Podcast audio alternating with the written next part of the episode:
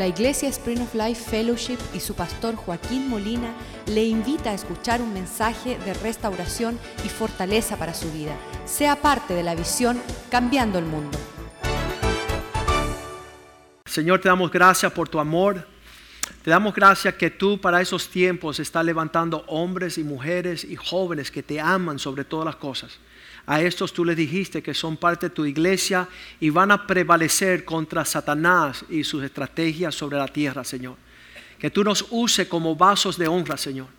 Que tú nos use como aquellos que estamos queriendo participar de tu buena voluntad sobre la faz de la tierra, Señor. Quita todo impedimento, toda restricción, toda acusación del enemigo que viene a matar, robar y destruir. Y entréganos esa vida en abundancia de paz, de gozo, de alegría en el Espíritu Santo, Señor, para servirte con excelencia.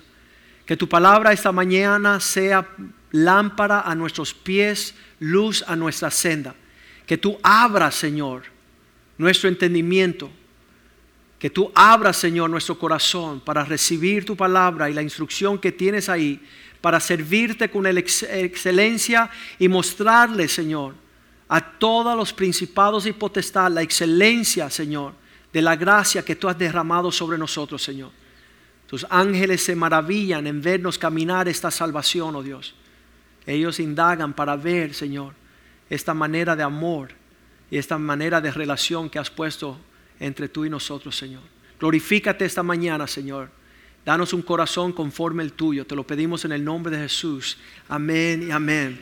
Imagínense que ayer estábamos cinco horas en el, ah, en el aeropuerto esperando salir y estamos viendo por toda la área, había una exhibición de arte de un profesor de arte de la universidad de ahí cercana, y él había escrito estas palabras en la exhibición que él tenía de arte.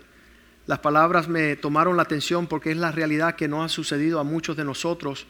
Dice que por un buen largo tiempo yo me di cuenta que las ah, chambelonas, lo que, ¿cómo se llaman las? Los lollipops, las chambelonas, las paletas. Dice que no eran, las paletas verdes no eran hechas de gusanos. Mi papá me había dicho esto y yo le creí por mucho tiempo. Él confirmándome que era así cuando él trajo de uno de sus viajes unas chambelonas de México que tenían el gusanito de la tequila. Y yo le creía a él cuando me decía que las chambelonas habían sido hechas de gusanos verdes. Y este ambiente donde yo me creí, crié, ah, escuchando que todo el mundo decía mentiras en cada de sus ocurrencias diarias.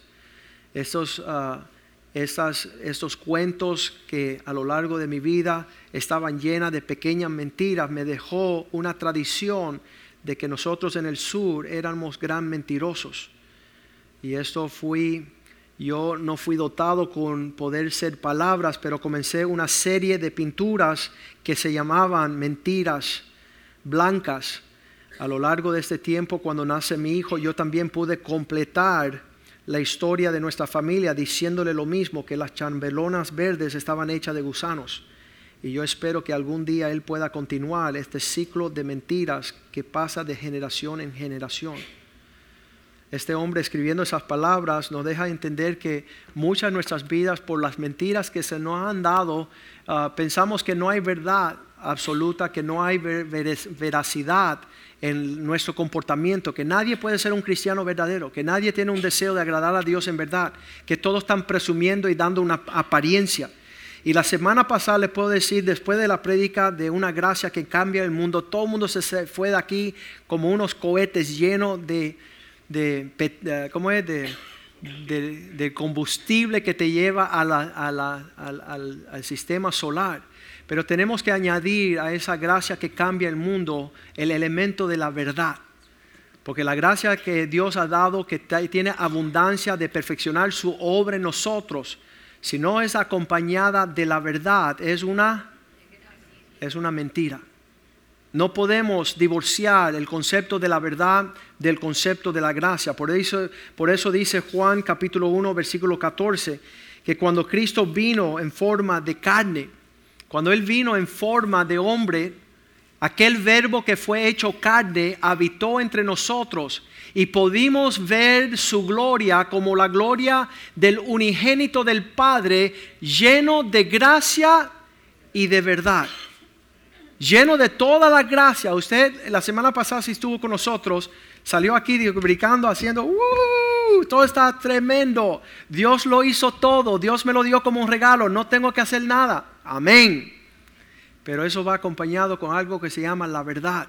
Y a eso las personas dicen, a ver. No amén. A ver cómo yo puedo alinear la verdad de Dios con su gracia inmensa. Las personas que están dados a la gracia tienen una ternura tremenda. El Evangelio presente que se está predicando es una gracia que todos entran. Eres eres un malvado, degenerado, eres un maleante, tú andas en, en una perversión sexual, si tú andas torcido en tu mente, tu moral, la gracia de Dios es suficiente. Y entonces estamos divorciados del concepto de la verdad. No entendemos eso, no lo queremos entender. Las canciones más grabadas por los músicos en todo el mundo es la canción americana Amazing Grace Aún los impíos toman esta canción y la graban. Y cuando van a su concierto están tocando Amazing Grace, How Sweet the Sound. Esa, esa canción hace derretir el corazón de los hombres en la tierra. Hace que los impíos comienzan a llorar. Cómo Dios entregó a su Hijo por los pecadores. Cómo Dios entrega a, a su Hijo a morir en la cruz. Y entonces las personas que quieren describir a Jesús no pueden divorciar y distanciar la verdad de su gracia, si no están predicando una mentira. Todas las, personas que predican la verdad de Dios a veces usan la verdad para, yo me acuerdo, la primera persona que me vino a mí a hablar del Señor dijo, Joaquín, le dije, ¿qué? Te vas para el infierno. Oh, muchas gracias. Yo no había hablado dos palabras y ya me estaban mandando al infierno y yo ni sabía por qué. Tú meritas el infierno. Y yo decía, sí, es verdad, soy pecador no había una palabra de gracia ah, hasta después, ¿no? Entonces tenemos que tener un balance para describir a Cristo. Vamos a poner ese versículo de nuevo allí, Juan 1.14. ese verbo que se hizo carne y habitó entre nosotros, diga conmigo, lleno de gracia y diga lleno de verdad. La verdad y la gracia van acompañados si es que vamos a presentar a Cristo en la forma que se supone. Este balance es difícil para los seres humanos, pero es el balance que tenemos. Dios quiere que nosotros tengamos una perfecta identidad de gracia y una perfecta identidad de verdad para tener matrimonio, familia, para tener hijos, para poder tener ministerios, para poder habitar en la iglesia. Tienes que tener gracia y verdad. Y si tú tienes demasiado gracia, entonces estás en un desbalance. Y si tú eres un fariseo y te gusta utilizar la palabra para meterle viandazo a las personas con lo que dice la palabra sin gracia, eso no es Jesús tampoco. Estás en una mentira. Entonces vemos allí desde nuestra juventud, teníamos un Cocker Spaniel, un perro así de medio, medio tamaño más o menos, y cuando nosotros éramos cuatro teníamos ah, unas bolas de tenis y le tirábamos una bola de tenis y él salía corriendo y tomaba la bola y venía con la bola así bien grande en su boca. Y le tirábamos otra bola, la segunda, y él iba y él quería meter las dos bolas, pero cuando trataba de coger una se le iba la otra. Y siempre estaba, no podía las dos. Y así son los seres humanos, aquellos que toman la gracia, se le va la verdad. Y aquellos que tratan de morder la verdad, se le va la gracia. Entonces Dios quiere que haya un balance perfecto de lo que es la gracia y lo que es la verdad de su palabra. Cualquier desbalance te lleva, como decía Martín Lutero, era como ah, montar un caballo con un solo estribo. ¿Qué sucede cuando solamente te tiene un estribo? Te va de lado, te va para otro lado. Y Satanás no le importa si te vas para el lado por la gracia o te vas para el lado por la verdad. La cuestión es que quiere que tú caigas, que tú no tengas el mensaje. Entonces es necesario un balance con los dos estribos. Decimos que la, la, gracia es como el combustible, la fuerza que tiene un tren, que si no tiene el raile se va a derrumbar. La línea del, el, ¿cómo se dice? El carro, ah, el ferrocarril, eso es. Entonces, no podemos tener un ferrocarril sin que el tren pueda montarse encima. Y hay muchos cristianos que tienen tanta gracia y dicen, no, no, no, no, no le mete el carril, pues se pone nervioso y se va. Mira, se pone nervioso y se va por el barranco, se va. Pero tiene que poner el ferrocarril con la fuerza de la gracia que tiene el tren. Todos estos conceptos son lo que son necesarios para entender lo que Dios quiso decir, que era necesario ambas partes, una, una gracia que no conocemos hay personas que dicen, ¿y por qué Dios salvó a esa prostituta? Mira con todos los hombres que tuvo. Y, sabes, eh, si eso es poder ser cristiano, entonces yo que nunca he estado con otro hombre, en mi auto, en mi propia justicia, que no entiendo la gracia, cómo Dios salva el pecador, la prostituta, el adicto, el marihuanero, el mentiroso, el ladrón, el delincuente, el comunista. Dios está salvando a estas personas que, que están bien lejos de la justicia y de la verdad. Entonces las personas dicen, ¿sabes qué? Si eso es ser cristiano, yo prefiero no ser cristiano. Y eso es un engaño. Pues esa persona que tiene su autojusticia se tiene que arrepentir de no entender la gracia de Dios. Igual que las personas que eh, siempre andan en una gracia desmedida están torciendo lo que es la gracia. Bueno, yo desde que estoy en esa iglesia tengo cinco esposas, ah, puedo ser ladrón, les robo a las personas, ando en mi negocio robando, engañando, y ese es un desgraciado porque no tiene apetito de poder ir donde la gracia genuina te lleva, que es a la verdad. ¿Por qué? Porque la verdad te hace libre. El poder entrar en el propósito de Dios es la esperanza. Y esas personas que andan en una gracia desmedida no encuentran la necesidad de tener una Biblia, de leer su Biblia, de orar, de ir a la iglesia, de servir, de diezmar, de andar en los, las enseñanzas bíblicas. Y dice, ¿y por qué tú no lo haces? Dice, porque soy, estoy lleno de gracia, y ya Cristo lo hizo por mí. Y ves que hay un desbalance en toda esta situación, la cual Dios desea traer a balanza. Vamos a Juan 1.17, nuevamente nos dice que conocer a Jesús es entender pues la ley por medio de Moisés fue dada. Hubo un tiempo donde los mandamientos de Dios fueron dados por Moisés, pero la gracia y la verdad vinieron por medio de Jesucristo. Que Cristo es aquel que te introduce a una gracia que te lleva a la verdad. Y es necesario nosotros tener la sustancia de la verdad para entrar en los propósitos de Dios. Y Dios no dice, como está presente la gracia, voy a descontar lo que es necesario en cuanto a la verdad. Eso es un engaño y Cristo no nos vino a entregar un engaño.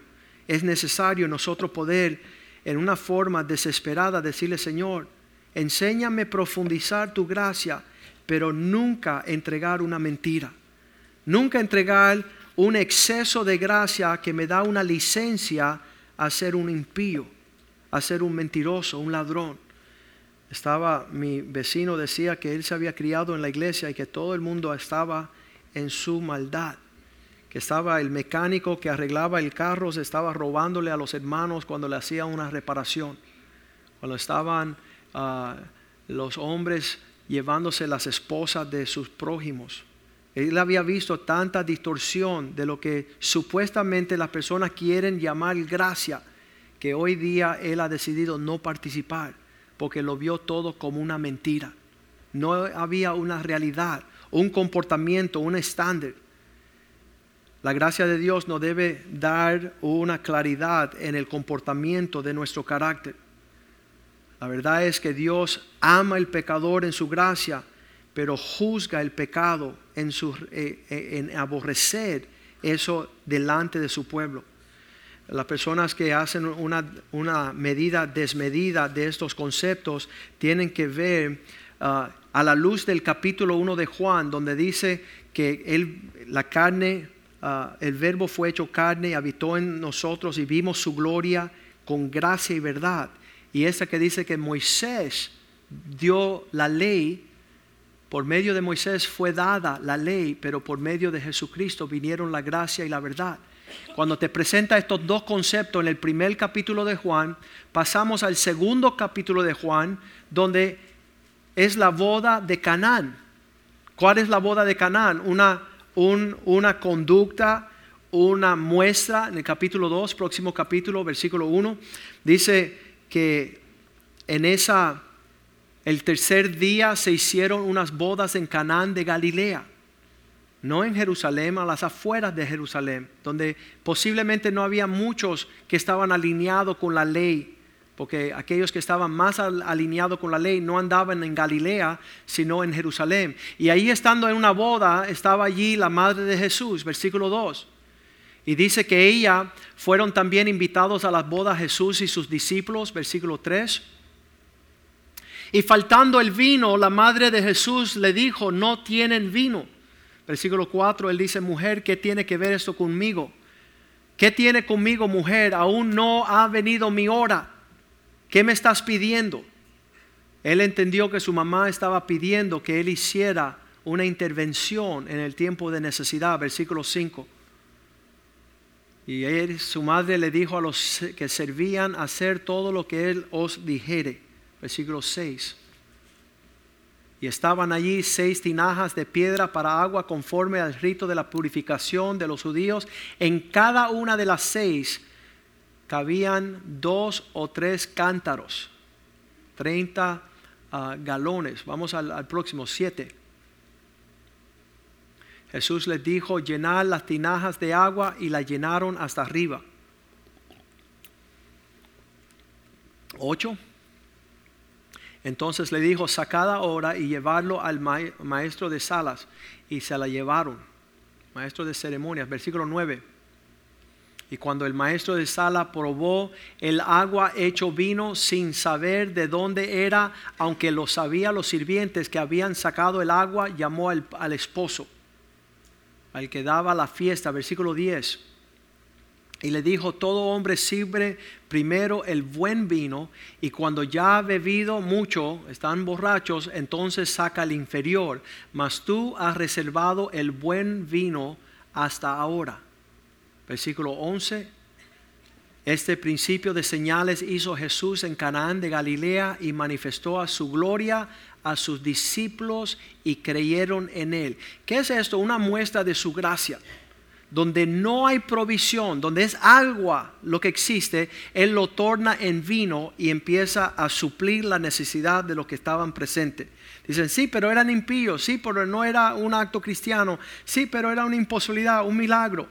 Es una muestra de la gracia de Dios. Yo creo que esta mañana Dios es capaz de donde tú no tienes el vino, darte el mejor, la mejor provisión. Eso es una muestra de su gracia. Mostrar el poder de Dios en lo imposible para suplir la necesidad.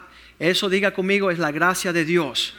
Y eso es lo que estábamos pidiendo al Señor la semana pasada. Señor, derrama tu gracia en mi vida. Lo que está faltante y restante, que tú supla en abundancia.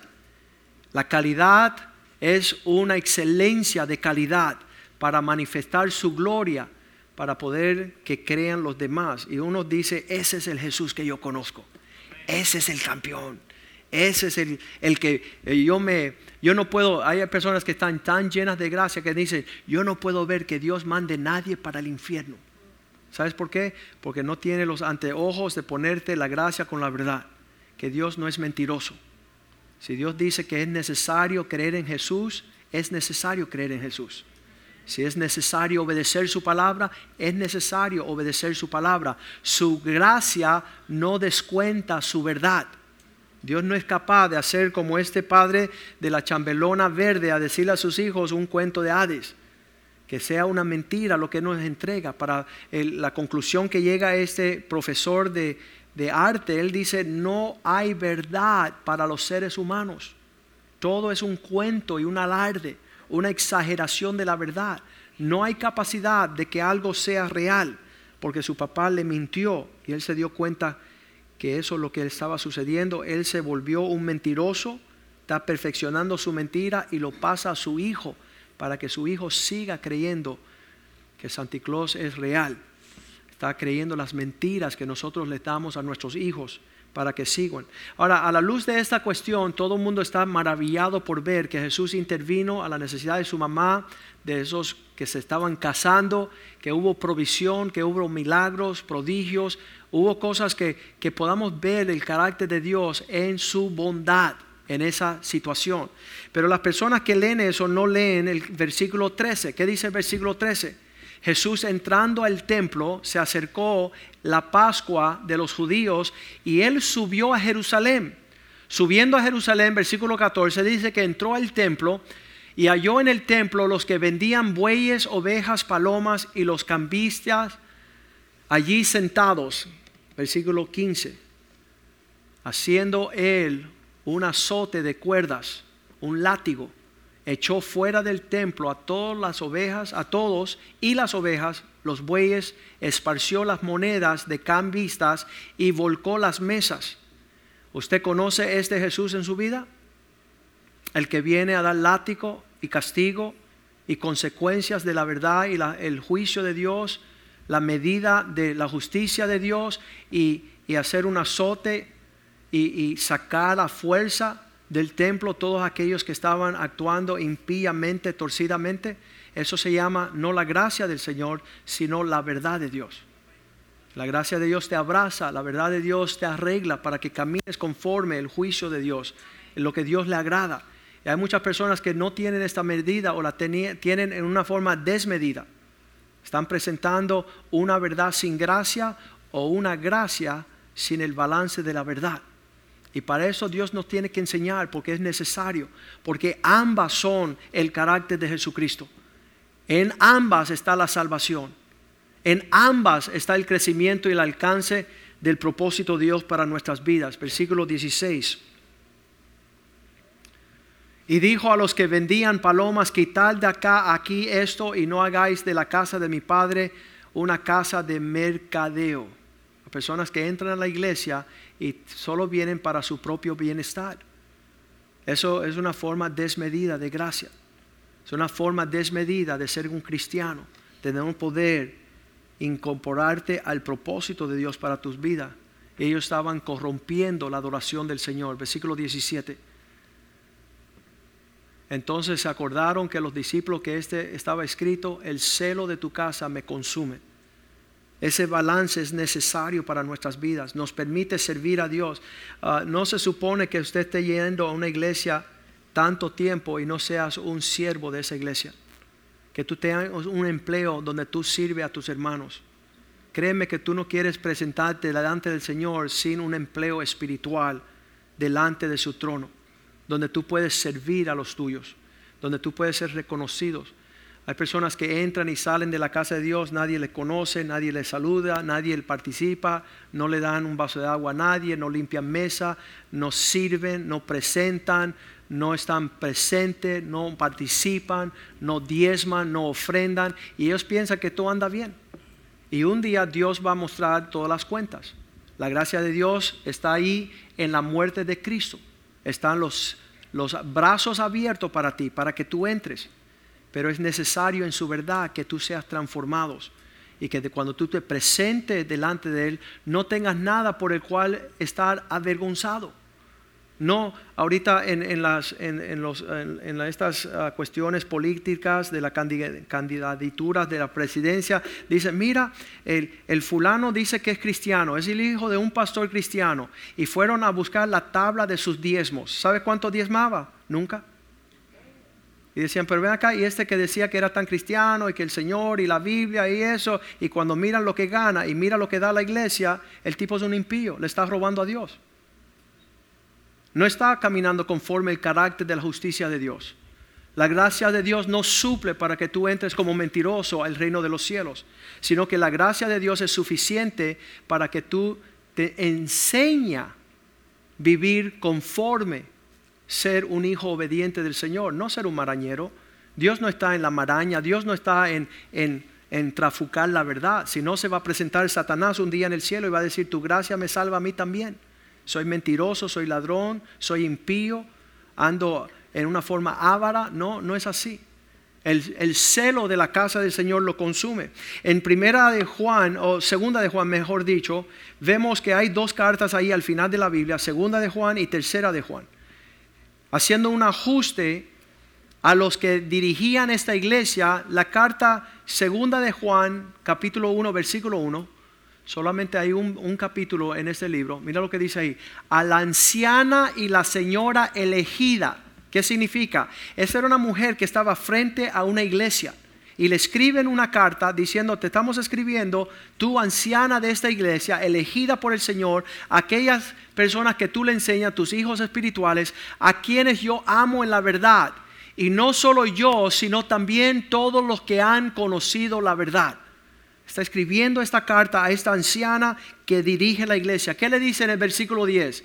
Anciana, elegida, señora, tú que estás llena de la ternura y la gracia del Señor, que muestra y manifiesta un abrazo a las personas que andan torcidas. Si alguno viene y trata de entrar y no trae la verdad, no la reciba en tu casa ni le digas bienvenido una reprensión de una mujer que decía, bueno, ya que dice que es cristiano, antes que no, aunque no ande cristianamente, puertas abiertas. Hay personas que dicen, tú eres mi hermano. No, tú no eres mi hermano. Tú eres el hermano de Satanás. Porque la obra de tu padre y tu hermano tú haces. Los impíos son impíos y si tú no declaras que son impíos, entonces ellos se van a presentar en el cielo pensando que están bien. Y en nuestro amor tenemos que decirle, hey, ni entren a tu casa aquellos diciendo que son cristianos y no lo son. Quiere decir que no abarque una gracia sobre medida para que entre los tuyos se sienten aquellos que no andan en la verdad. Si alguno viene a vosotros y no trae esta enseñanza, esta doctrina, no lo recibas en casa ni le digas bienvenido. ¿Por qué? Porque la tendencia de las mujeres es tener una ternura tal que reciben los torcidos. Es tremendo. Ayer estábamos en el aeropuerto y la señora me decía, ¿sabes qué? Le estaba presentando un libro que es un hombre. Dice, no, yo no creo en los hombres porque el último me llenó la cabeza, se casó conmigo y yo no sabía que me estaba usando para los papeles. Y entonces ella desmedidamente abrió su vida, se casó con un impío, porque ella estaba pensando en gracia. Entonces, tercera de Juan es lo opuesto. Los hombres tienen más cerrados sus corazones y tercera de Juan se escribe esta carta porque este hombre, vamos a, leerlo, tercera de Juan capítulo 1.1, él escribe a este hombre porque este hombre tenía, dice, al anciano, a Gallo, el amado, quien amo en la verdad. Tú andas tan estrictamente, tú andas tan celosamente que tú no le estás dando entrada a nadie. ¿Qué significa? Tu medida de verdad es exagerada. Tiene que añadirle gracia. La de la mujer, su medida de gracia demasiado, hay que añadirle la verdad. Tiene que acompañarlo. En el caso de Gallo, él tenía desmedidamente su no entrada a aquellas personas que eran cristianas. Vamos a leerlo en el versículo 5. Ah, Amado, fielmente te conduce cuando prestas algún servicio a los hermanos, especialmente tú que no tienes gracia a los desconocidos. Tú estás prestando fielmente tu servicio, versículo 6, los cuales han dado ante la iglesia un testimonio de tu amor y hará bien en encaminarlos. Tienes que abrir tu corazón para encaminar a estos extranjeros como es digno de su servicio a Dios para que continúen en su viaje. Versículo 7. Porque ellos salieron por amor del nombre de Él sin aceptar nada de los gentiles. Versículo 8. Nosotros pues debemos acoger tales personas. ¿Por qué? Porque Él no lo estaba acogiendo para que cooperemos con la verdad, para que podamos acompañar la gracia con la verdad que tenemos.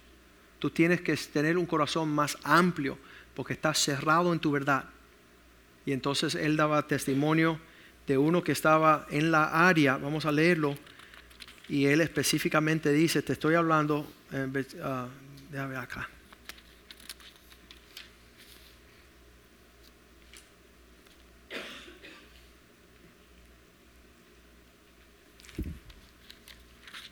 Específicamente estaba hablando de uno llamado, sí, versículo 9, no, versículo 12. Todos dan testimonio, podemos decirte, tú puedes estar seguro, todos damos testimonios de Demetrio Y aún la verdad misma, aún la verdad misma, también nosotros damos testimonio y vosotros sabéis que nuestro testimonio es verdadero. Abre tu corazón a San Dimitrio. Él es un hombre que anda según la verdad. Entonces lo que le faltaba a Gallo era la medida de gracia para abrir su corazón a darle la bienvenida a los extranjeros y a personas que estaban paseando en esos tiempos. Ahora, eso es la medida correcta en nuestras vidas para presentar a Jesús. Que Jesús esté en tu vida, hay, esa, ah, hay una paradoja, hay, hay una contradicción supuestamente. Joaquín, porque en un momento tu corazón abierto está abarcando personas y en un momento estricto está cerrando puertas y abarcando. ¿Sabes por qué? Porque ese es el balance.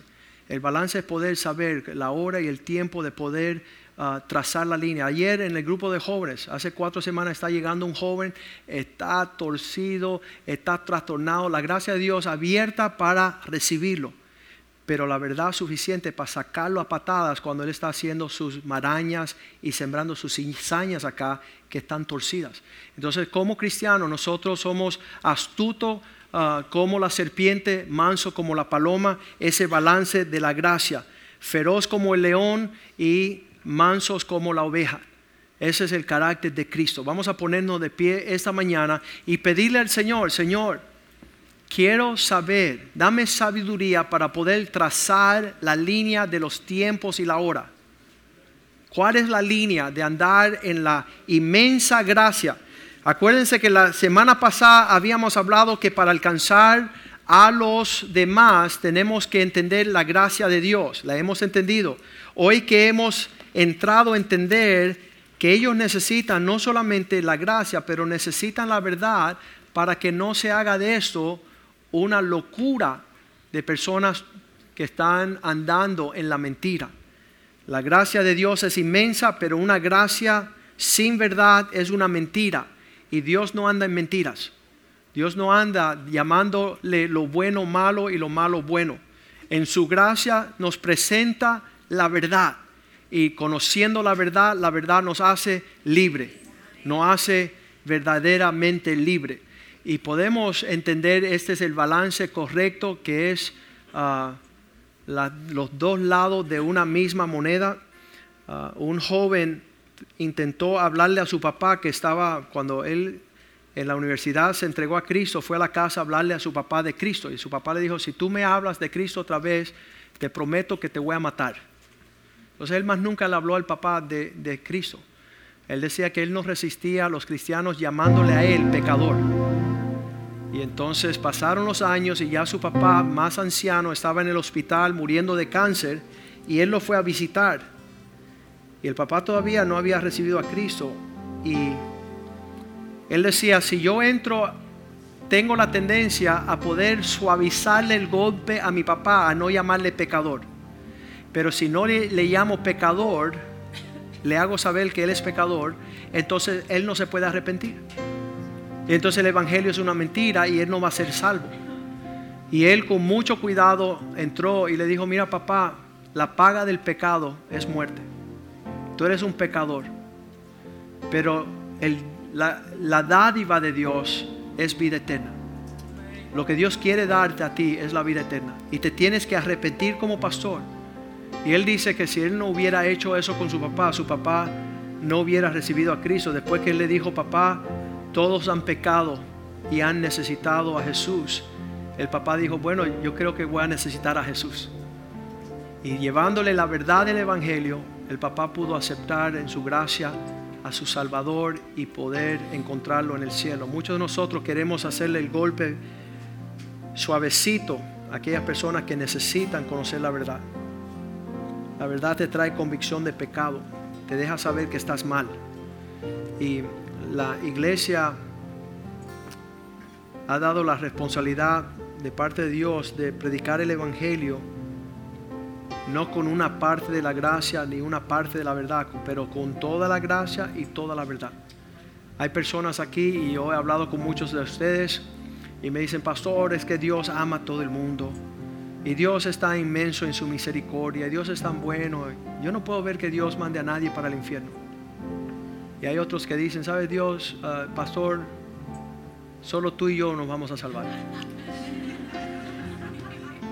Y sabes que, que no tienen lentes de saber el amor del Señor. No tienen la gracia de donde Dios nos sacó a nosotros. Y, y nosotros como iglesia tenemos que pedirle al Señor, Señor, danos un corazón para no pisotear el espíritu de tu gracia, para no menospreciar la excelencia de tu gracia que llama a todos los hombres a la verdad. Una verdad genuina para ser transparente.